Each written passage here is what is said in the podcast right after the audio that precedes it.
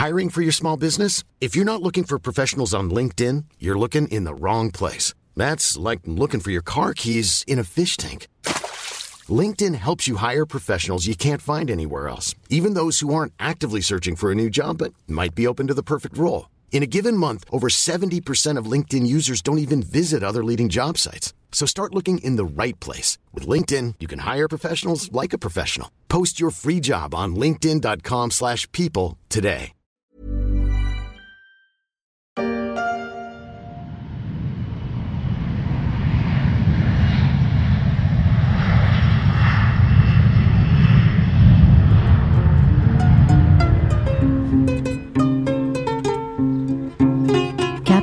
l'Afrique. Au Niger, un soleil de plomb règne à la surface tandis que les minerais gisent sous le sol. On y extrait de l'uranium surtout, et beaucoup autour d'Arlit, la première ville à la sortie du Sahara. Arlit, c'est juste quelques constructions en cube ocre qui dépassent à peine d'un horizon caillouteux et plat comme la main. On ne rêve pas franchement de s'y installer, avec ses vents secs et ses températures de plus de 40 degrés. Pourtant, la ville a vu sa population quasi doubler depuis 2010. Et ce n'est pas une exception.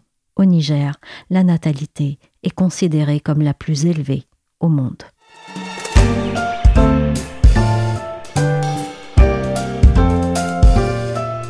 Je suis Michel Varnet, vous écoutez la story, le podcast d'actualité des échos. On continue la série sur les chocs démographiques avec un pays d'Afrique qui veut tourner la page des trop grandes familles.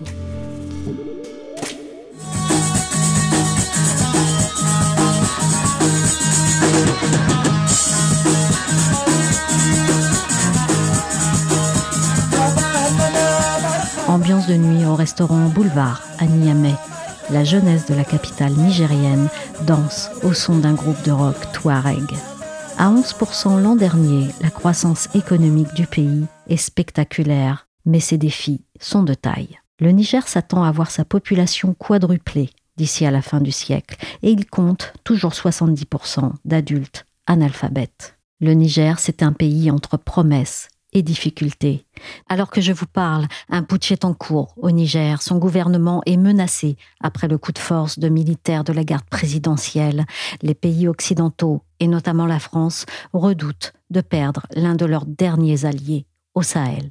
Lucie Robquin est rédactrice en chef aux échos. Elle a mené une série d'enquêtes et de reportages au Niger.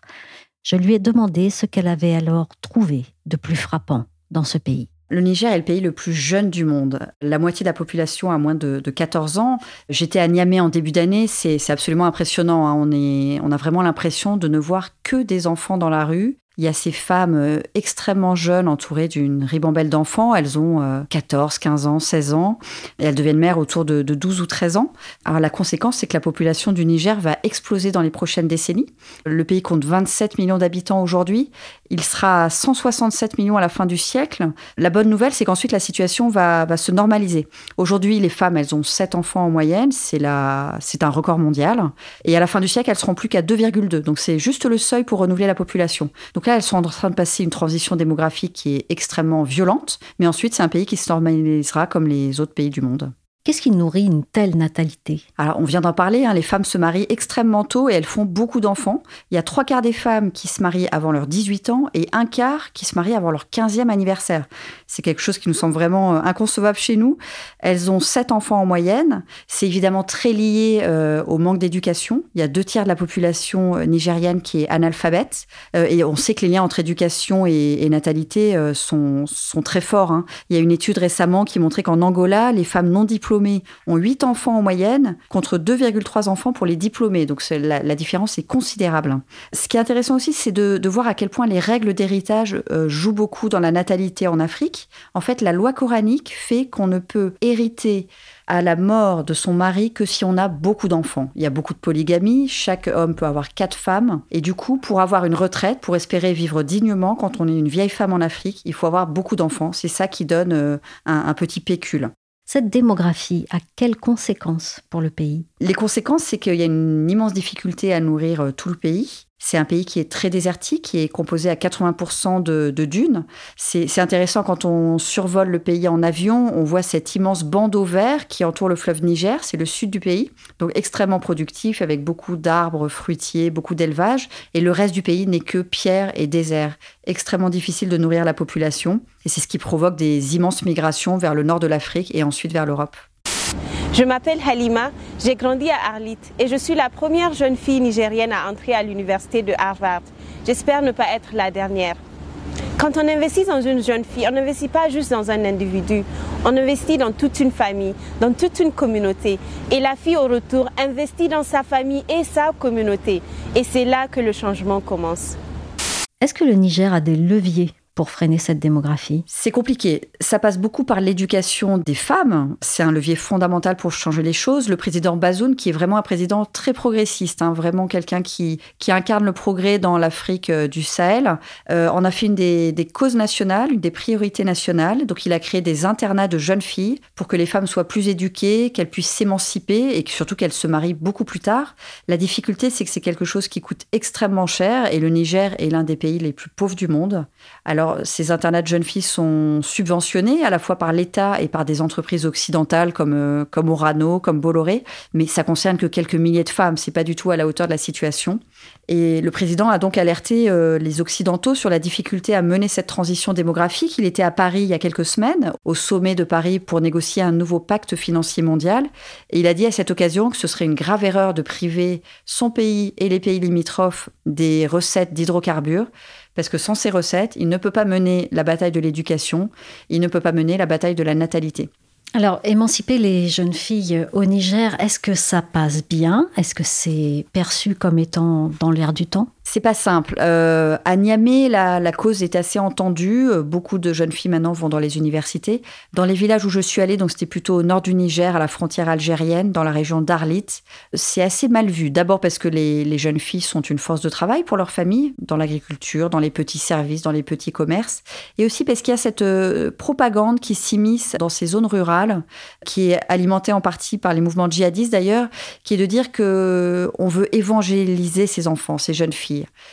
et alors, c'est un pays évidemment à très grande majorité musulmane. Et donc, ils ont l'impression qu'en envoyant ces jeunes filles dans des internats, qui plus est à des centaines de kilomètres de leur famille, il y a ce risque qu'elles perdent leur culture musulmane et qu'elles soient évangélisées. Donc, il y a une résistance des familles. Il y a une résistance aussi, on me disait, des, des, des, jeunes hommes hein, qui veulent se marier et qui disent bah, si tu fais des études, je me marierai avec quelqu'un d'autre. Donc, la pression, elle est à la fois celle de la famille et celle des petits amis qui mettent la pression sur, euh, sur les jeunes filles. C'est très compliqué pour ces femmes de s'émanciper.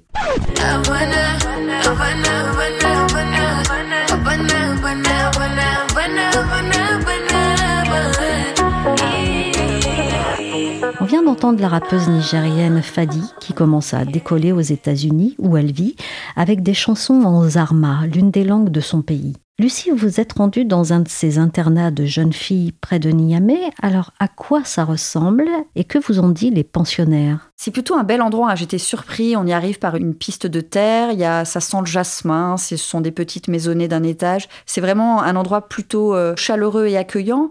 Les jeunes filles que j'ai pu voir m'ont quand même parlé d'un traumatisme à, l'arrivée. Hein. Celle que, avec qui je me suis particulièrement entretenue vit à 900 km de ses parents. Donc c'est un arrachement à 12 ans. Hein. On l'apprend à 12 ans parce que c'est la meilleure de sa classe, parce qu'elle elle suscite beaucoup d'espoir.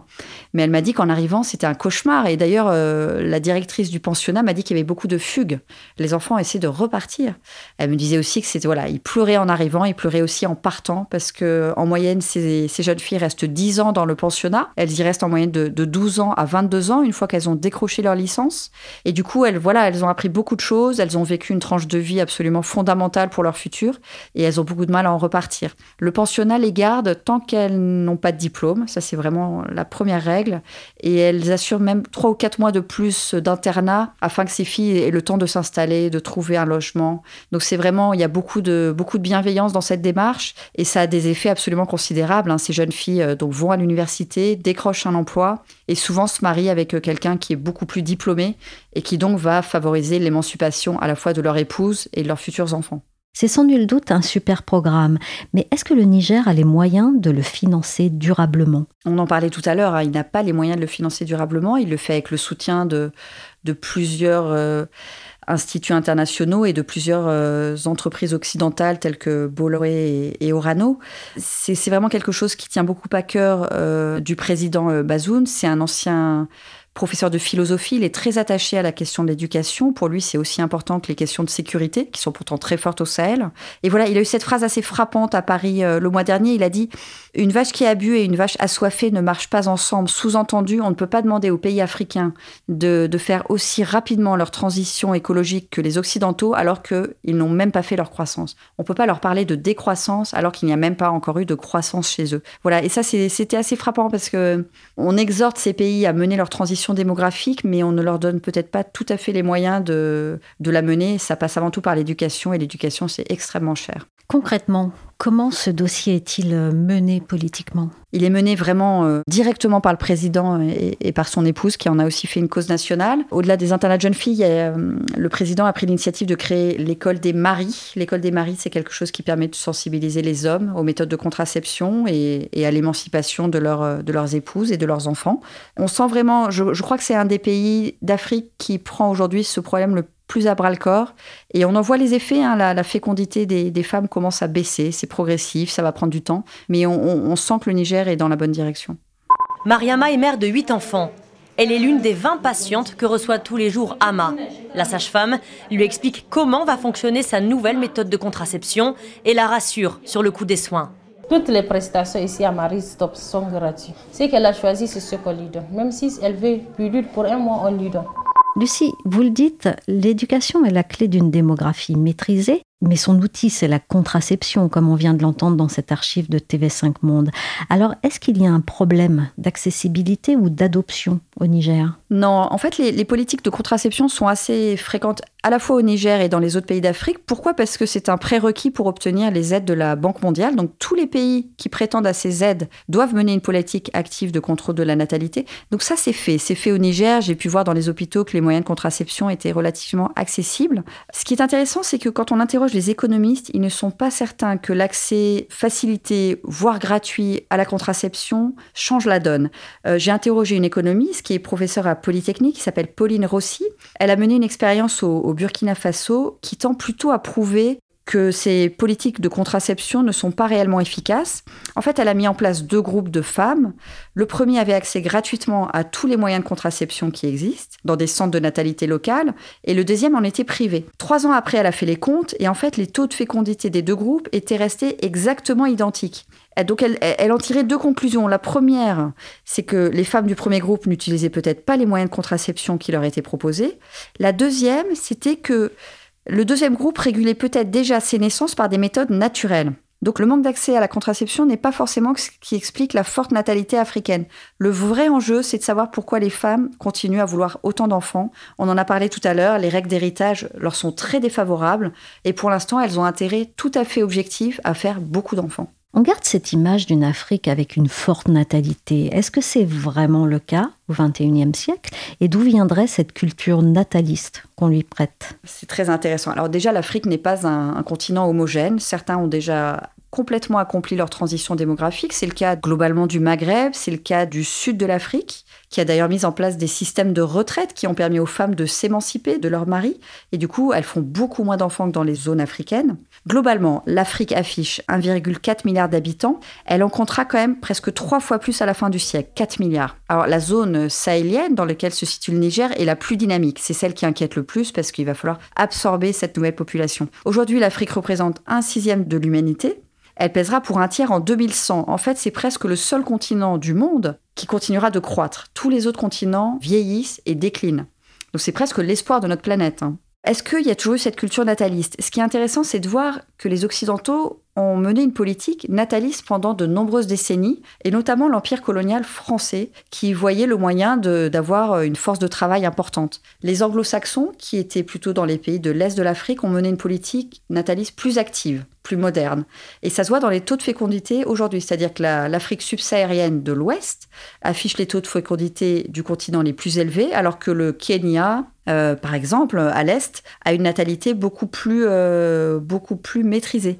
L'exception, ce serait plutôt le Nigeria, qui est un, pays anglo-saxon, qui lui garde une natalité très forte. On voit aussi des différences entre les pays qui ont été au contact de, missions catholiques et protestantes, par exemple. Les, missions catholiques avaient une politique nataliste extrêmement forte, alors que les missions protestantes, où il y avait beaucoup de femmes médecins, avaient une politique nataliste très active. Donc c'est vraiment intéressant de voir l'influence qu'a eu l'Occident euh, en Afrique. Cette culture nataliste, elle s'est perpétuée, notamment à travers des chefs d'État qui pensaient que plus le pays était peuplé, plus il avait de puissance. Et ça, on le ressent encore dans certains pays aujourd'hui.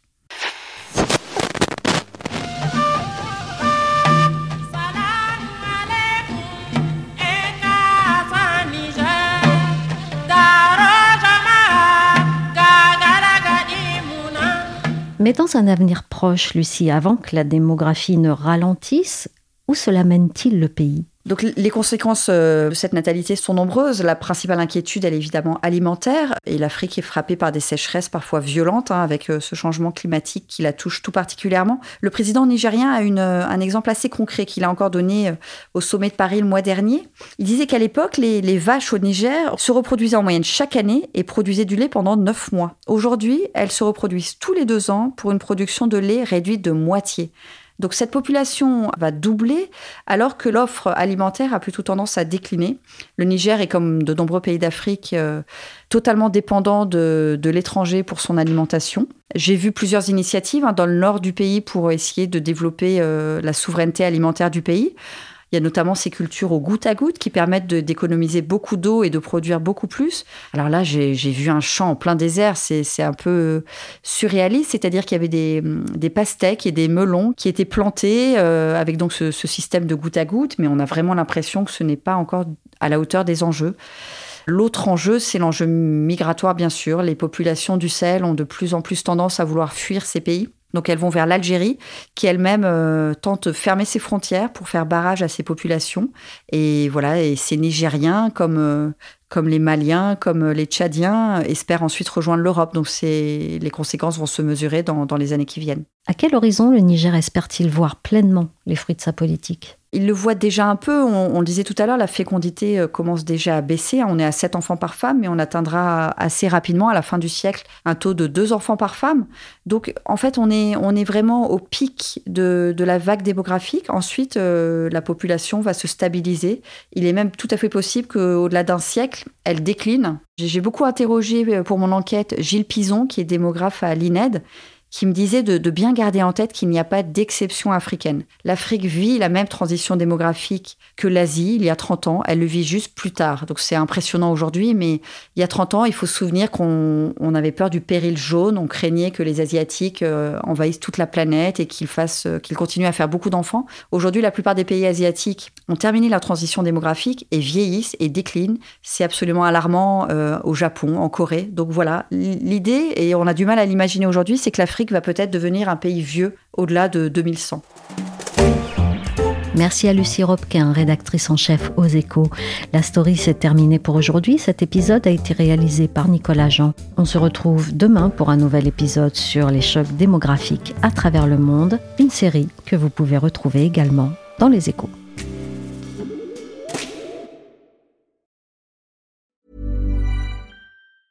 Mom deserves the best, and there's no better place to shop for Mother's Day than Whole Foods Market. They're your destination for unbeatable savings, from premium gifts to show-stopping flowers and irresistible desserts. Start by saving 33% with Prime on all body care and candles. Then get a 15-stem bunch of tulips for just $9.99 each with Prime. Round out Mom's menu with festive rosé, irresistible berry chantilly cake, and more special treats. Come celebrate Mother's Day at Whole Foods Market.